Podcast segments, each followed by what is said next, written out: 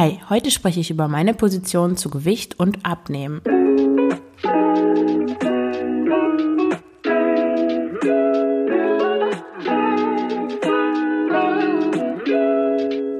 Hallo und herzlich willkommen zum Frugales Glück Podcast, dem Podcast über Minimalismus und Ernährung.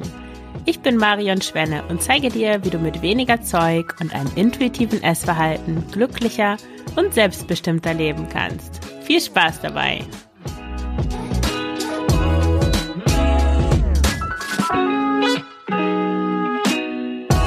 Ja, herzlich willkommen zu dieser neuen Folge des Frugales Glück Podcasts.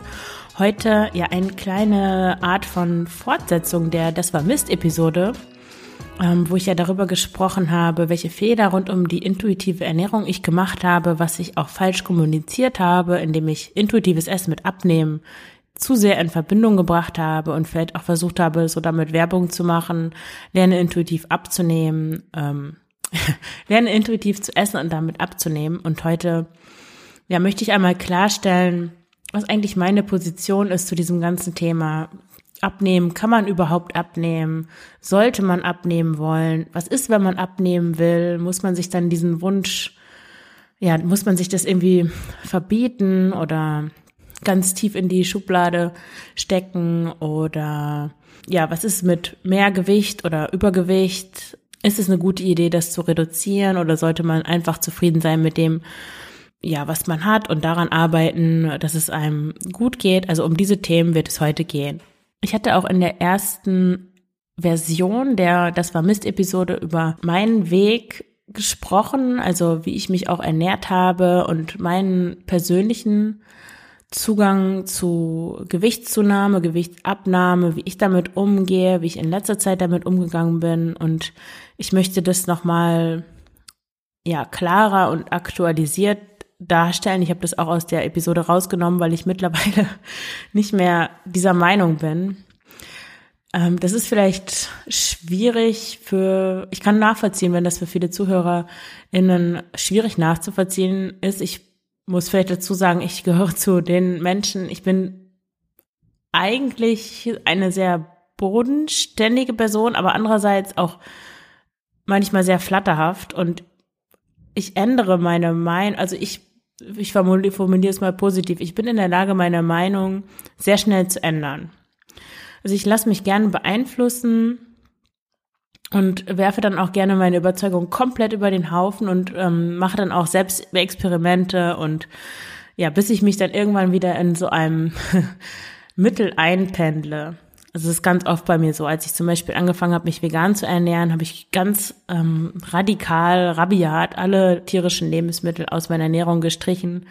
Ich habe keinen Kuchen gegessen, wo ein Ei mit, mit drin war. Ich habe wirklich, ja, das ganz radikal gemacht, bis ich dann, ja genau, und vorher hatte ich eine Phase, das war noch in Diätzeiten, da habe ich viel Fleisch gegessen, eigentlich immer dieses magere Hühnchen. Ich habe das in Cola Light gekocht, also ganz furchtbare Sache. Und ja, dann Veganismus, das andere Extrem.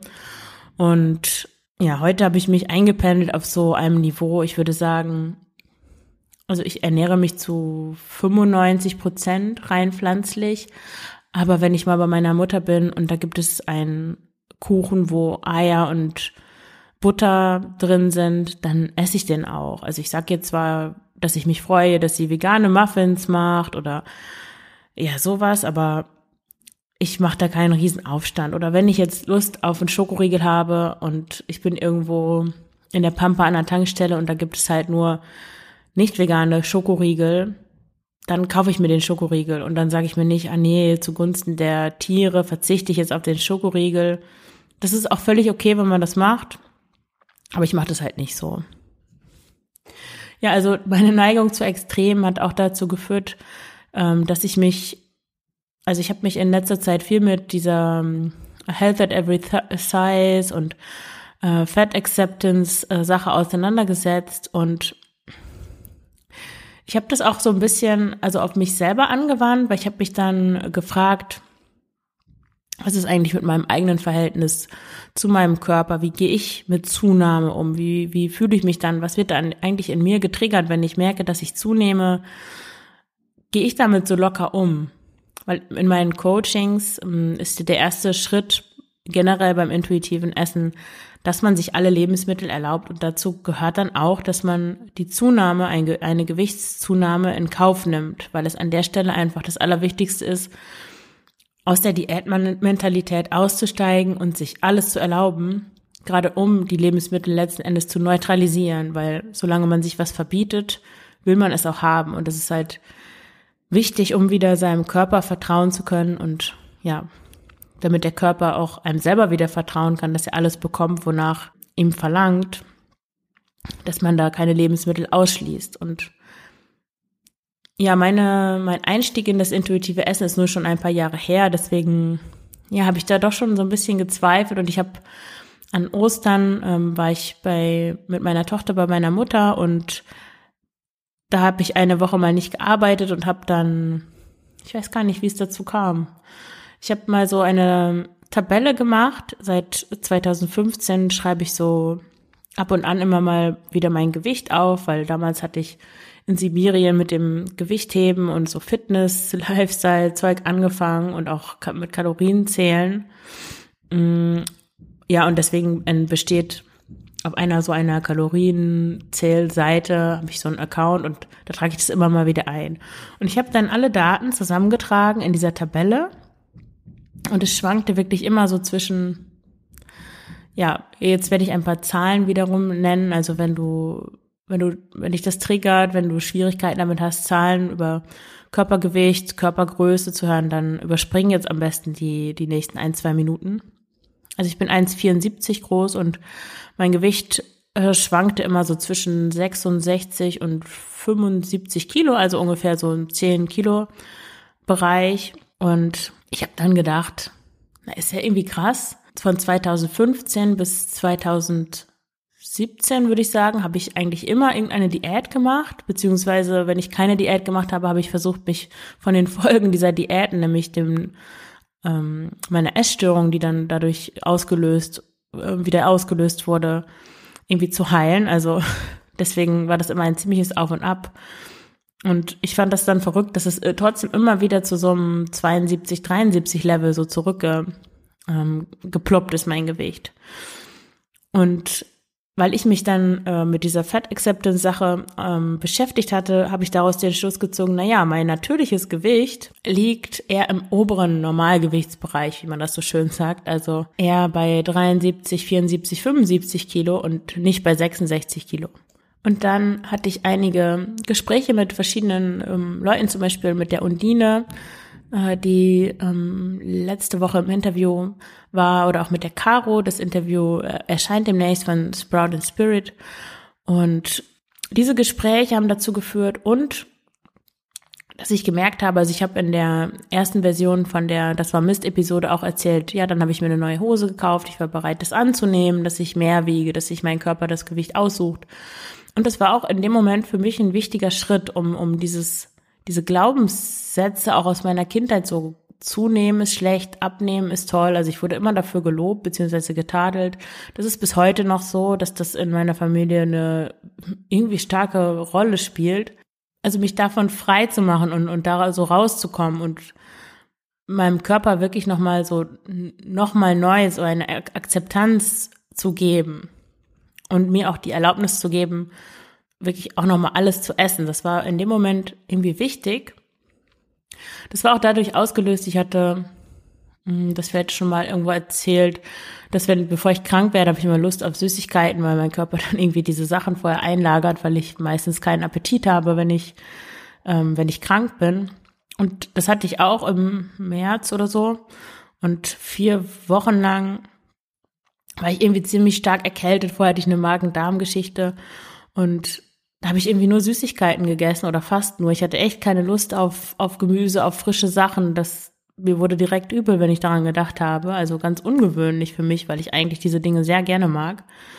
Und ja, dann habe ich halt an Ostern, habe ich dann auch in Deutschland mehr solche Sachen gekauft. Ähm, aus den Gemüse, ähm, Quatsch, aus den Süßigkeitenabteilungen der großen deutschen Supermärkte. Die sind natürlich großartig. In Belgien finde ich das Angebot nicht so ansprechend. Und ich habe das auch alles mit viel Freude und Genuss gegessen und es war auch völlig gut. Und es war auch gut, dann die Zunahme zu akzeptieren, die neue Hose zu kaufen und so weiter. Aber ja, durch diese Gespräche und dann habe ich gemerkt, ich fühle mich trotzdem nicht gut. Also ich habe gemerkt beim Laufen, das fällt mir irgendwie schwerer, auch beim beim Spazierengehen, so ich merke, ich merke irgendwie, dass, dass, dass ich mehr wiege und das hat mir nicht nicht so gut gefallen und für wichtig, also genauso wichtig wie das, hat mir auch die Art der Ernährung nicht gefallen. Also ich hatte dann auch mehr Süßigkeiten hier zu Hause. Ich habe eine Keksdose gekauft zum Beispiel, wo Kekse drin waren. Ich habe auch für meine Tochter mehr, ähm, ja, die wusste das auch, dass wir dann die Süßigkeiten zu Hause haben und dann kam sie zum Beispiel vom Kindergarten nach Hause und wollte sofort ihr, ihr pinkes Eis essen und das da hatte ich schon so den Eindruck, na, das ist irgendwie suboptimal. Weil normalerweise hatten wir diese Sachen nie zu Hause. Das Einzige, was ich wirklich immer da habe, ist 85 Prozent Bitterschokolade und das ist für mich eigentlich die großartigste Süßigkeit überhaupt. Also ich mag das richtig gern. Aber als ich dann eine Zeit lang wirklich auch Schokoriegel und so ein Zeug gegessen habe, da schmeckte die Bitterschokolade auf einmal gar nicht mehr toll. Ja, und meine Tochter wollte dann auch halt diese ganzen Sachen haben. Und ich konnte ihr ja nicht sagen, nee, das ist schlecht, ist mal was Richtiges, weil ich sie ja auch nicht so, ich wollte ihr ja nicht beibringen, dass es gute und schlechte Lebensmittel gibt. Ja, und das in Kombination mit dem, äh, mit den Gesprächen, mit so einem Unwohlsein in meinem Körper. Also es hat wirklich gar nichts mit dem Aussehen zu tun. Ich fand mich, finde mich, ja, ich finde mich super, so wie ich bin. Aber so einfach das Gefühl, in meinem Körper zu sein, fand ich einfach nicht so besonders, fand ich irgendwie nicht so gut. Und, und mir hat auch diese Art der Ernährung nicht gefallen. Also ich finde es super, wenn man jetzt einen Marathon gelaufen ist, äh, Snickers zu essen oder ja, nach auf einer Wanderung Kekse zu essen, weil man dann die Energie braucht. Aber ich finde es irgendwie, ich persönlich möchte nicht immer Kekse zu Hause haben, weil alles, was ich zu Hause habe, esse ich ja auch logischerweise. Also klar vergesse ich die auch zwischendurch im Schrank oder ich esse die nicht ununterbrochen, aber trotzdem esse ich mehr davon, als wenn sie nicht da wären. Und das hat nichts mit Verbot zu tun, sondern einfach, ja, was da ist, isst man und was man, was nicht da ist, isst man nicht. Also ich sehe das ganz pragmatisch.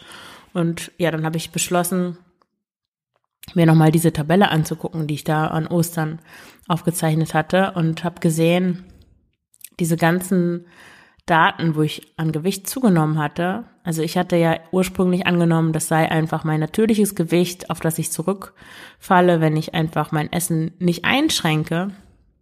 Aber dann habe ich mir das nochmal genau angeguckt und habe gesehen, dass da vorher immer ziemlich einschneidende Dinge passiert sind. Also zum Beispiel beim ersten Mal ist mein Vater gestorben. Und ja, ich habe getrauert, aber ich hatte dann so das Typische, was wahrscheinlich viele emotionale EsserInnen haben. Nach einer gewissen Zeit dachte ich so, das reicht jetzt aber. Das, ich will mich da nicht weiter reinsteigern. Es ist jetzt auch mal gut mit traurig sein, fertig. Und anstatt die Gefühle weiter einfach so zu lassen, wie sie sind, habe ich gegessen, ohne das zu merken.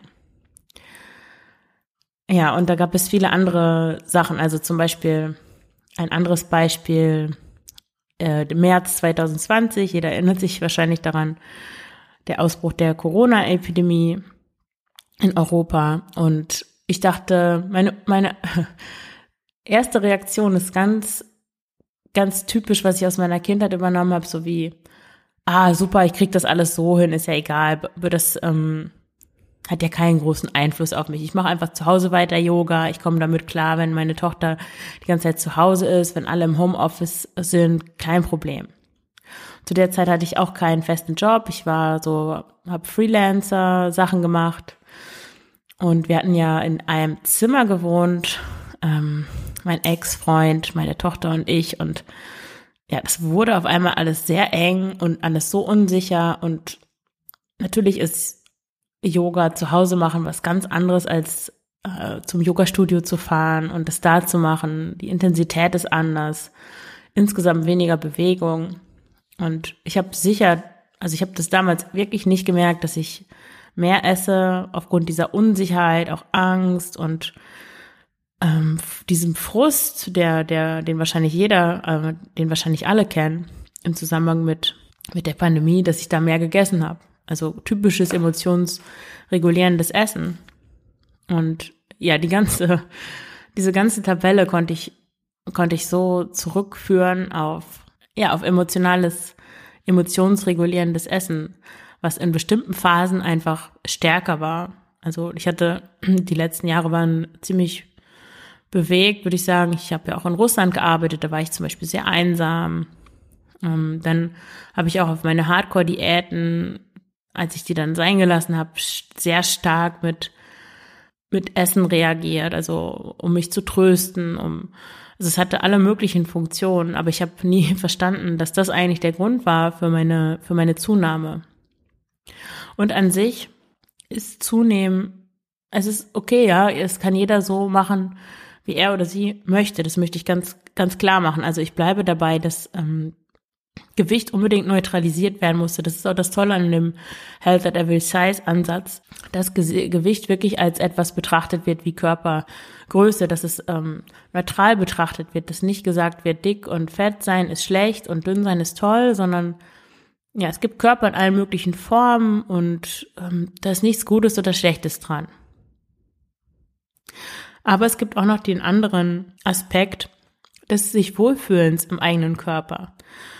Und manchmal habe ich so den Eindruck, dass in dieser Fat Acceptance Community, Blase, was auch immer, dass es da so gesagt wird, dass man sich mit hohem Gewicht oder auch leicht erhöhtem oder was auch immer mit seinem Gewicht, egal wie es ist, wohlfühlen muss, dass man damit zufrieden sein muss und dass man auch nicht abnehmen wollen darf.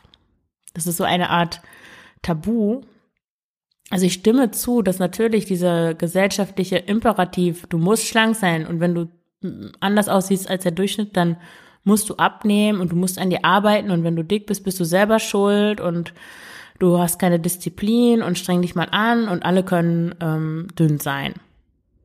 So, das ist natürlich äußerst schädlich und hilft wirklich niemandem. Also dieser ganze Fokus aufs Abnehmen ist extrem, ist toxisch und tut niemandem gut. Weil der Grund, warum viele Menschen äh, mehr wiegen, als sie eigentlich wiegen wollen, hat ja nichts damit zu tun, dass sie keine Disziplin haben oder dass sie irgendwie anders sind als andere Menschen, sondern ja, es hat ganz viele Ursachen, mit denen man nicht auf die Schliche kommt, indem man Abnehmen ver, ver, ähm, verordnet oder irgendwelche Ernährungspläne verteilt oder sowas. Ich möchte mal ein Beispiel nennen. In dem Podcast Ist doch, was du willst von Dr. Antoni Post. Ich schätze diesen Podcast sehr und auch die Arbeit von Antoni. Aber da gibt es manchmal so Dinge, wo ich aufhorche und wo ich denke, ja, ist es denn so? Zum Beispiel hatte sie in einer Hörerfragen-Episode, da war eine Frau, die, die hatte ein Kind zur Welt gebracht und hatte 20 Kilo in der Schwangerschaft zugenommen. Die hatte sie dann auch nach der Geburt, ich weiß nicht, wie viele Wochen nach der Geburt es war, nicht wieder abgenommen. Und sie fühlte sich einfach unwohl. Also es hat sie deutlich zum Ausdruck gebracht, dass sie sich in ihrem Körper nicht wohlfühlt und was sie tun kann, war dann ihre Frage. Und Antoni ging dann darauf ein, ähm, wie absurd es ist, dass ähm, dieses Wunder als, als Frau äh, neuem Leben, also einem neuen Lebewesen das, das Leben geschenkt zu haben, dass es, dass danach der Fokus aufs Abnehmen kommt und dass erwartet wird, dass Mütter ein paar Wochen nach der Geburt wieder so schlank und rank aussehen wie vorher und dass das totaler Nonsens ist. Ich stimme da absolut zu. Also man sollte sich nach der Geburt eines Kindes sicher nicht ja, zu viele Gedanken um sein Gewicht machen, oder überhaupt äh, um sein Aussehen, weil da hat man eigentlich erstmal andere Aufgaben. Aber wenn jemand sagt, ich fühle mich nicht wohl und ich weiß noch, wie das war, als ich 20 Kilo weniger gewogen habe. 20 Kilo sind ja eine ganze Menge. Wenn du dir das vorstellst in Tetrapacks, ja, dann ist es schon verdammt anstrengend, ähm, mit einem Rucksack mit, mit vier äh, Tetrapacks, ähm, Sojamilch zum Beispiel, äh, zu laufen. Also da merkt man deutlich den Unterschied. Und 20 Kilo, ja. Und ich finde, an der Stelle darf man das auch ernst nehmen. Also dieses, ich fühle mich in meinem Körper nicht wohl und ich möchte etwas daran ändern. Weil auch gerade so eine Schwangerschaft, das ist natürlich eine herausfordernde Zeit. Man hat dieses Lebewesen, das in einem wächst. Das ist auch nicht immer toll. Also es kann einen auch belasten, dass man so eine Art, meine Freundin hat das mal, wie hat sie das genannt? Äh, so sich auch manchmal so fühlen kann, als wäre da ein Parasit in einem drin. Also das muss man ja auch nicht alles verherrlichen. Und wenn man sich nach der Geburt wieder sehnt nach einem beweglichen, agilen Körper, dann ist das doch völlig legitim. Und dann kann man das auch nicht oder muss man das auch nicht auf die, auf die Abnehmkultur, Diätindustrie, was auch immer schieben, sondern einfach auf den individuellen Wunsch einer Person, ähm, sich agil und beweglich zu fühlen und sich in seinem, in ihrem Körper wohlzufühlen.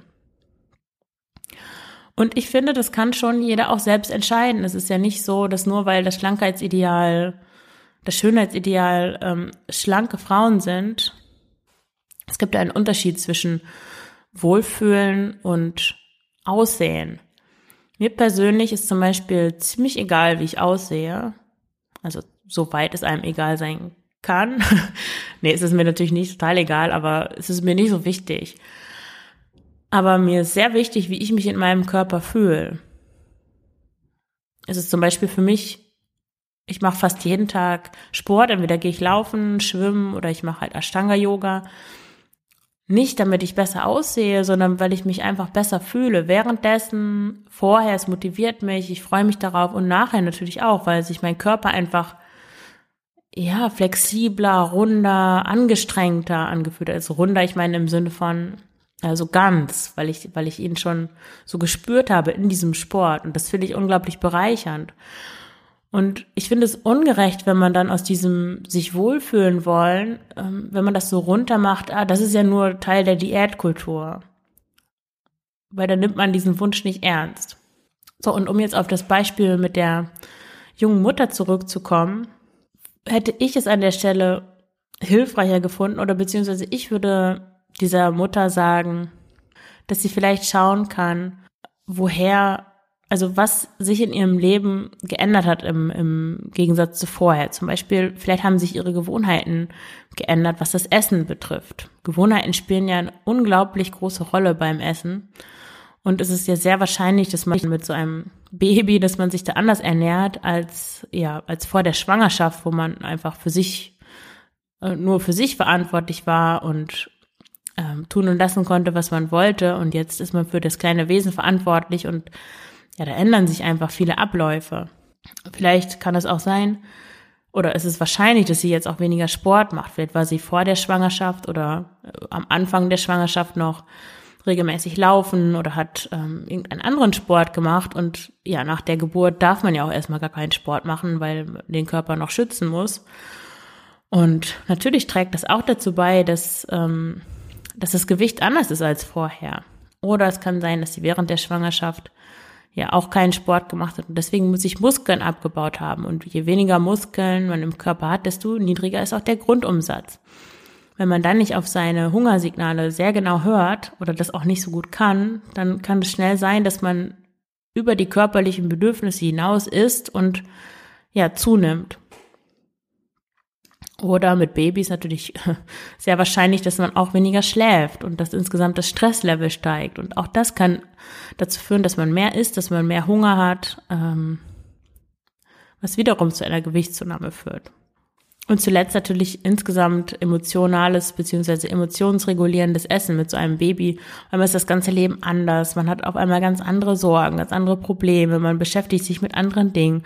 Vielleicht gibt es auch Schwierigkeiten mit dem Partner oder ähm, das Kind will nicht schlafen oder es schreit die ganze Zeit. Also da gibt es ja solche großen Belastungen, die leichter zu führen können, dass man irgendeinen Ausgleich braucht, um, um diese Belastung irgendwie um damit zurechtzukommen. Und ein probates Mittel ist dann natürlich Essen.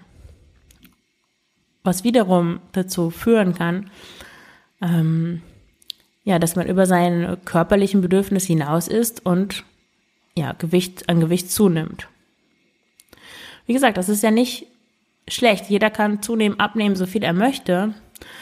Das Problem ist nur, wenn man selber damit unzufrieden ist, wenn man sich nicht wohlfühlt und wenn man auch ja so seine alten Gewohnheiten vielleicht vermisst oder wenn man auch nicht Essen als Ersatz benutzen möchte, dann kann es natürlich, ist es natürlich völlig legitim, das ändern zu wollen. Und da führt es dann nicht weiter zu sagen, na, akzeptiere deine 20 Kilo, die du jetzt mehr hast. Weil das führt an der Frage vorbei. Ja, ich möchte jetzt kurz darauf eingehen, ähm, was mein Ansatz ist eigentlich und wie ich diesen Zusammenhang von intuitivem Essen und Abnehmen sehe. Ich möchte doch mal ganz deutlich sagen, dass intuitiv Essen keine Diät ist. Der Fokus beim intuitiven Essen liegt darauf, Frieden mit dem Essen zu schließen und ein unbeschwertes Essverhalten zu finden. Dass vor allen Dingen diese kreisenden Gedanken ums Essen, dass man sich ständig überlegt, habe ich genug gegessen? Habe ich zu viel gegessen? Dann hat man ein schlechtes Gewissen nach dem Essen. Dann freut man sich vielleicht den ganzen Tag auf nichts mehr als auf die nächste Mahlzeit. Dann wartet man, bis man hungrig ist. Dann freut man sich, ah, ich bin hungrig, jetzt kann ich endlich wieder essen. Dann kann man nicht aufhören mit dem Essen. Oder man braucht immer einen Nachtisch nach dem Essen und es dreht sich irgendwie alles ums Essen und man hat gar keine Kapazitäten mehr für die wirklich wichtigen Dinge im Leben frei. Und ja, diese Macht, die das Essen über einen hat, sich wieder wiederzuholen. Und das gelingt mit dem intuitiven Essen, weil mit dem intuitiven Essen wird Essen zu einer, ja, zur schönsten Nebensache der Welt, könnte man sagen. Und um das zu erreichen, ist der erste Schritt, sich wirklich alle Lebensmittel zu erlauben. Das habe ich ja schon oft gesagt. Und ähm, ja, diese Erlaubnis, diese unbedingte Erlaubnis zu essen, dient dazu, wirklich das Essen zu neutralisieren. Damit nicht mehr diese Dichotomie besteht, gute Lebensmittel, schlechte Lebensmittel, verbotene, erlaubte Lebensmittel und dass man schon Panikattacken bekommt, wenn man daran denkt, ein Stück Pizza zu essen oder sofort die Kalorien im Kopf überschlägt oder was auch immer. Weil erst wenn das Essen wirklich neutral ist, dann kann man sich freiwillig entscheiden, was man isst. Dann schränkt man sich nicht mehr ein, so ich darf das nicht äh, oder ich verliere die Kontrolle, deswegen kann ich das nicht essen. So diese Idee, auch Zucker macht abhängig, wenn ich einmal anfange, kann ich nicht mehr aufhören, sondern sich freiwillig zu entscheiden, so was will ich denn essen? Und ich esse ein Stück Schokolade, noch ein zweites, aber jetzt reicht's mir auch und dann kann ich es zur Seite legen. So, das gelingt erst, wenn wirklich diese unbedingte Erlaubnis zu essen da ist. Und der zweite Schritt ist, auf den Körper zu hören. Dazu gehört, sich zu fragen, was mir eigentlich schmeckt, wie viel ich brauche und wie ich mich auch nach dem Essen und beim Essen fühle. Dazu gehört aber auch, dem Körper alles anzubieten. Also oft wird intuitives Essen ja auch so verstanden, aha, jetzt gehe ich in die Süßigkeitenabteilung vom Supermarkt, mache den ganzen Wagen voll mit allem, was ich nie essen durfte und ja, bin zu Hause nur noch dabei, diese, diese Sachen aufzuessen. Nein, das ist nicht die Idee. Also du kannst es gerne machen, aber das ist meiner Meinung nach nicht unbedingt intuitiv essen sondern intuitiv essen in Bezug auf, ähm, auf den Körper hören bedeutet, dass du ihm alles auch anbietest. Also dazu gehört natürlich auch der Schokoriegel, der Kuchen, äh, das Eis, die Chips oder Cracker oder was auch immer, aber auch frische Lebensmittel. Wenn du, wenn dein Körper nie Brokkoli gegessen hat, dann wirst du auch nie Lust auf Brokkoli haben. Das äh, kennst du ja bei, bei Kindern zum Beispiel wenn Kinder ein bestimmtes Lebensmittel nie gegessen haben, dann haben sie auch, wenn sie nie danach fragen, also es ist sehr unwahrscheinlich, dass ein Kind, das die ganze Zeit weißes Toastbrot ohne Rand mit Nutella isst, auf einmal fragt, Mama, haben wir noch Rucola? Übrigens, meine Tochter ist drei und sie isst tatsächlich Rucola. Also es gibt da keine, keine Grenzen eigentlich, was gesunde Lebensmittel angeht. Und ja, natürlich gibt es Lebensmittel, die ein besseres, hochwertigeres Nährstoffprofil haben als andere. Also wir müssen uns auch nicht dümmer machen, als wir sind. Natürlich sind Kartoffeln, Brokkoli und Kichererbsen haben ein günstigeres Nährstoffprofil als ein Schokoriegel dieses gesund, ungesund bezieht sich eigentlich auf die Situation. So nach einem Marathon ist es vielleicht keine so gute Idee, Kichererbsen zu essen, sondern dann brauchst du schnelle Energie, um, um die Zellen wieder mit, ähm, ja, mit Energie zu versorgen.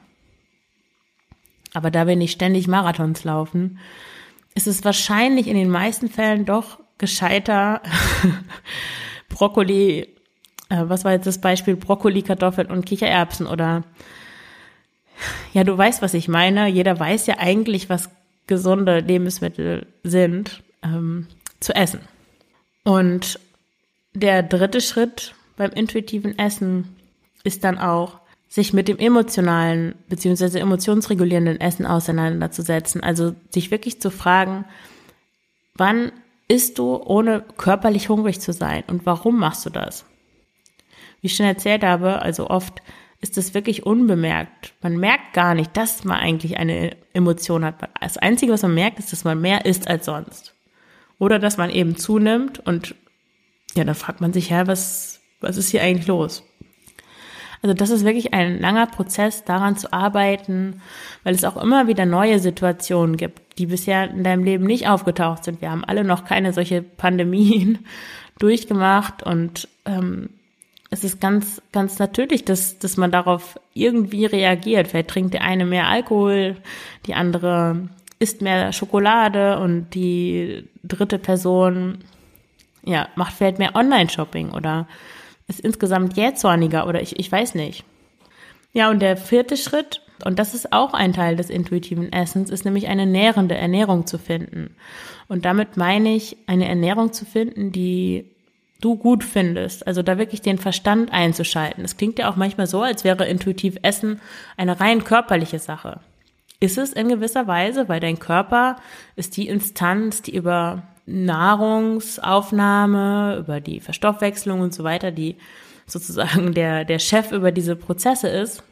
Aber mit unserem Verstand wählen wir natürlich aus, was wir dem Körper überhaupt anbieten. Wie ich sagte, das Beispiel mit dem Brokkoli, wenn er nie da war, wirst du ihn nie wollen.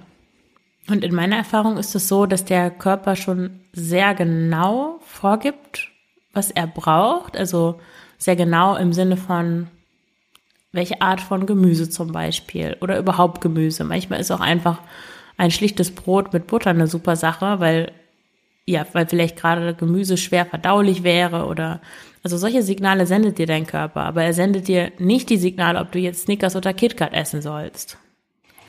Und wenn du dann aus weil du das falsch verstehst, diesen Teil des intuitiven Essens, ähm, ständig verschiedene Schokoriegel zu Hause hast, um deinen Körper wählen zu lassen, welchen dieser Schokoriegel er haben möchte, ja, ich finde, da macht man es sich selber nur nur schwer, weil erstens man gewöhnt sich an diese an diese Dinge.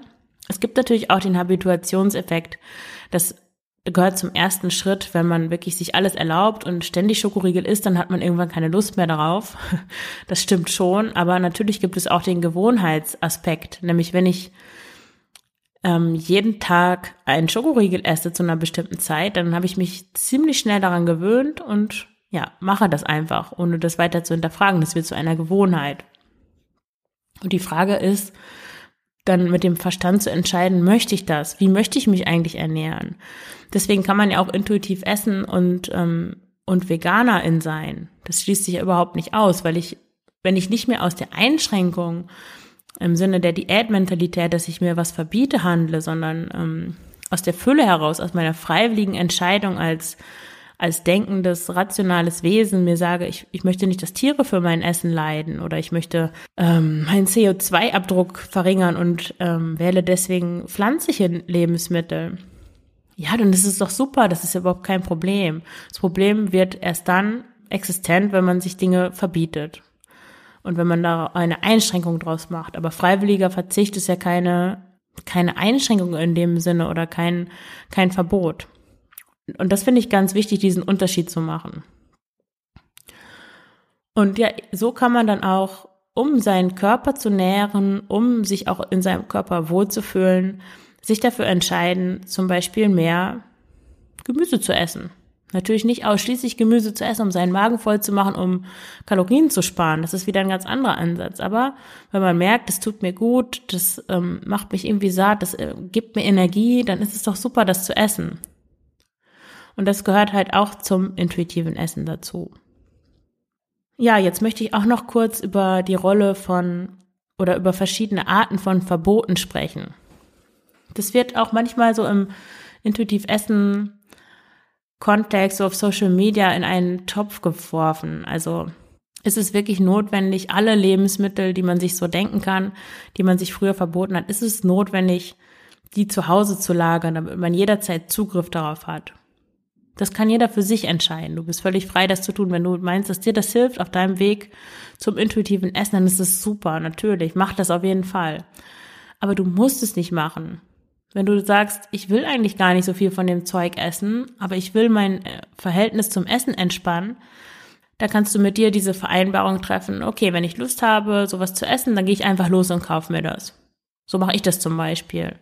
Und ich verbiete mir damit nichts, ich schränke mich nicht ein, sondern ich sage mir einfach, okay, wenn ich jetzt irgendwelche Schokoriegel zu Hause habe, dann esse ich sie wahrscheinlich häufiger, als ich eigentlich wollen würde. Und wenn ich dann jetzt hier aber sitze und ich denke mir schon die ganze Zeit, ach, das wäre jetzt toll, da hätte ich richtig Lust drauf, ja, dann gehe ich los und kaufe mir das. dann esse ich das und dann ist es auch wieder gut. So, das ist doch eigentlich das, wo wir hinwollen, oder? Also sich nicht verrückt machen zu lassen von Lebensmitteln, sondern ganz easy peasy zu essen, worauf man Lust hat und sich auch Spaßessen zu erlauben, wenn man wirklich Lust drauf hat.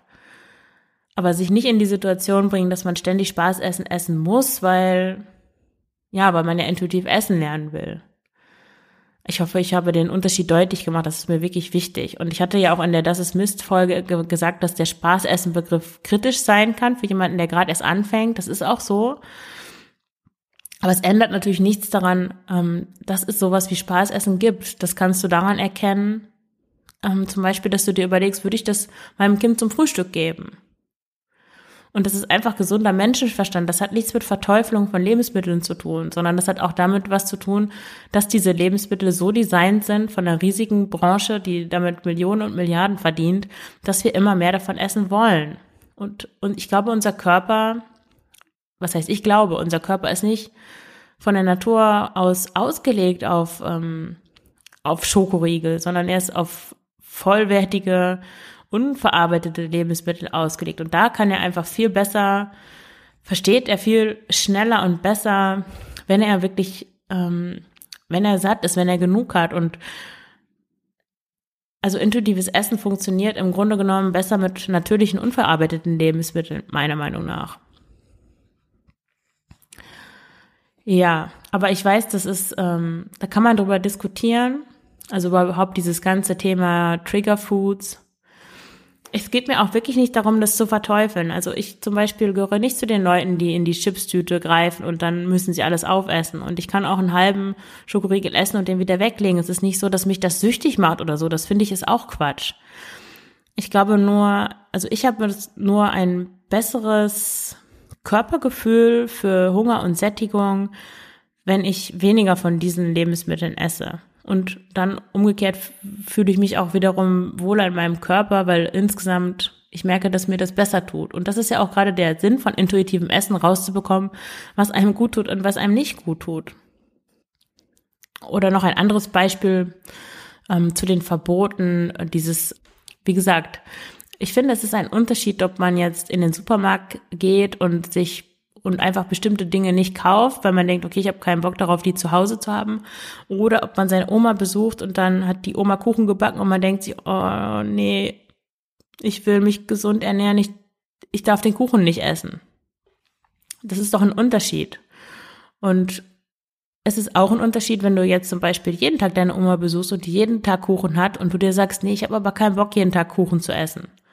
Das ist auch wiederum was anderes, als wenn du alle zwei Monate mal nach einer lange, längeren Anreise gemütlich Kaffee und Kuchen trinkst und isst und das noch nicht mal kannst, weil du dir ständig was verbietest. Also ich hoffe, es ist klar, ähm, welchen Unterschied ich da meine. Also grundsätzlich möchte ich nochmal darauf hinweisen, dass Gewohnheiten etwas anderes sind als Verbote, weil jeder hat irgendwelche Routinen beim Essen, beim Einkaufen, beim Zubereiten. Und da kann man sich ja wohltuende Routinen und Gewohnheiten aufbauen und man kann sich auch weniger günstige Gewohnheiten aufbauen und man kann sich Dinge verbieten und das ist ein, einfach ein Unterschied. Ich hatte zum Beispiel, ich weiß nicht, ob ich das schon mal erzählt habe, jahrelang die Gewohnheit, nach jeder Mahlzeit einen Nachtisch zu essen, weil bei uns zu Hause, wir haben das früher so gemacht, es gab immer einen Joghurt oder Pudding oder sowas zum Nachtisch, besonders nach dem Mittagessen. Das war immer so die größte Mahlzeit und ich habe so lange gebraucht, um mir das abzugewöhnen, weil es saß so tief drin. Ich habe immer kaum war der Teller leer. Äh, mit dem Mittagessen hatte ich wirklich so ein körperliches Verlangen nach etwas Süßem. Aber es war ganz eindeutig antrainiert ähm, in meiner Kindheit. Und ich konnte dann aber entscheiden, nee, ich habe keine Lust darauf. Ich will nicht so von außen sozusagen gezwungen werden, was Süßes zu essen. Ich will das selbst entscheiden, weil Gewohnheiten, ja, sind praktisch, um, also um positive Dinge so zu automatisieren, können aber auch ziemlich nervig sein, wenn, wenn, wenn damit Dinge verbunden sind, die du eigentlich gar nicht haben willst. Ja, dann habe ich mir das abgewöhnt. Und wenn ich dann zum Beispiel, indem ich mir, also die Art und Weise, wie ich mir das an, abgewöhne, wenn ich zum Beispiel sofort aufstehe, mir die Zähne putze, das könnte natürlich, es könnte ein fieser Diättrick sein, so ich darf nichts essen, ähm, ich darf nichts Süßes essen, oh Gott, ähm, jetzt habe ich aufgegessen und gleich kommt wieder die, die Lust auf den Pudding und ich habe doch noch zwei im Kühlschrank und nein und dann nehme ich zu und die haben 200 Kalorien und oh Gott, ich putze mir schnell die Zähne. Oder ob man sagt, ah, da ist wieder diese Gewohnheit, ich möchte die gerne loswerden, weil ich selber bestimmen möchte darüber, was ich esse und nicht irgendwelche Kindheitsmuster darüber bestimmen sollen. Ähm, ich räume jetzt mal den Teller ab und putze mir die Zähne, dann, dann setze ich eine andere, einen anderen Mechanismus an die Stelle, dass ich normalerweise sofort zum Pudding im Kühlschrank greifen würde. So, die Handlung ist dieselbe, aber was in dir passiert, ist was anderes. Und ich denke, das kann jeder, jeder, wenn man sich, wenn er sie sich selbst aufmerksam beobachtet, schon spüren, was da vorgeht. Also wie da diese, ob das eine Gewohnheit ist, ob das ein Verbot ist und wie man mit sich selber umgeht, wie man mit sich spricht, ob man sich damit eigentlich gerade was Gutes tut, indem man ja seine freiwillig bestimmt, was man möchte, oder was Schlechtes tut, indem man sich einschränkt, um irgendwelche äußeren Ziele zu erreichen, wie zum Beispiel abzunehmen in dem Fall. Wie gesagt, es ist legitim, abnehmen zu wollen, es ist okay, aber ich würde trotzdem dazu raten, den Fokus vom Abnehmen auf das Essverhalten zu verschieben, also den Fokus auf das Essverhalten zu richten, auf ein friedliches, unbeschwertes Verhältnis zum Essen um auch mehr Leichtigkeit einfach in die Essensauswahl bringen zu können, um diese Freiwilligkeit herstellen zu können. Und dazu ist es ganz wichtig, halt sich erst alles zu erlauben und keine Diät mehr zu machen, nie wieder eine Diät zu machen, weil das einfach nicht funktioniert. Weil ich glaube, wenn man wirklich langfristig abnehmen möchte, dann funktioniert das dadurch, dass man sich selber entscheidet, welche Essidentität man auch hat. Also bin ich jemand, der Opfer der Umstände ist, der seit seiner Kindheit gerne, ich weiß nicht, Nackenkotelett mit Mayonnaise isst und es deswegen auch ähm, mehrmals in der Woche braucht und äh, der zuckerabhängig ist und deswegen nie aufhören kann und der ähm, ja einfach regelmäßig einen ganzen Liter Eis ähm, isst. Oder bin ich jemand, der Essen nicht als Ersatz für ja, für Bedürfnisse oder für nicht gefühlte Gefühle benutzt. Jemand, der, der bewusst sein Essen wählt, was er gut findet und was auch dem Körper gut tut, also so im Einklang mit dem Körper handelt. Und dann auch verstehen, warum man vielleicht an bestimmten Stellen im Leben dann auch zugenommen hat. So wie ich das zum Beispiel mit der Tabelle erläutert habe.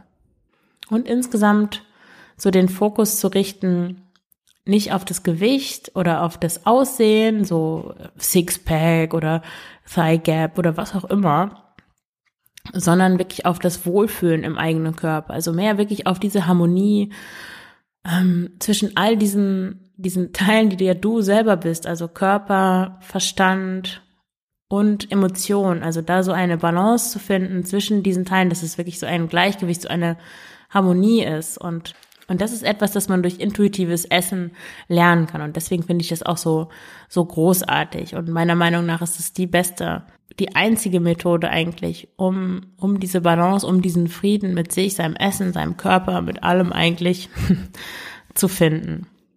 Ja, und wenn du auch intuitiv essen lernen möchtest, wenn du an deinem emotionalen Essen auch arbeiten möchtest, wenn du merkst, dass du oft isst, obwohl du gar keinen körperlichen Hunger hast oder wenn du vielleicht auch gar nicht mehr so gut deine Hunger- und Sättigungssignale spürst und wenn du insgesamt unzufrieden bist mit deinem Essverhalten, wenn du unter deinen, unter so Essregeln und Einschränkungen leidest, aber du auch nicht weißt, wie du da rauskommen sollst, wenn du vielleicht Kalorien zählst und die einfach nicht die Zahlen aus deinem Kopf bekommst, wenn du merkst, dass es so zwanghaft ist und unentspannt und dass dir das einfach ähm, so viel Lebensqualität nimmt und du dich in deinem Körper trotz aller dieser Anstrengungen nicht wohlfühlst, dann kontaktiere mich gern für ein unverbindliches Kennenlerngespräch für das Intuitiv Essen Coaching. Wir schauen dann, ob wir zusammenpassen, ob wir harmonieren und wie ich dir weiterhelfen kann bei deinem Thema mit dem Essen.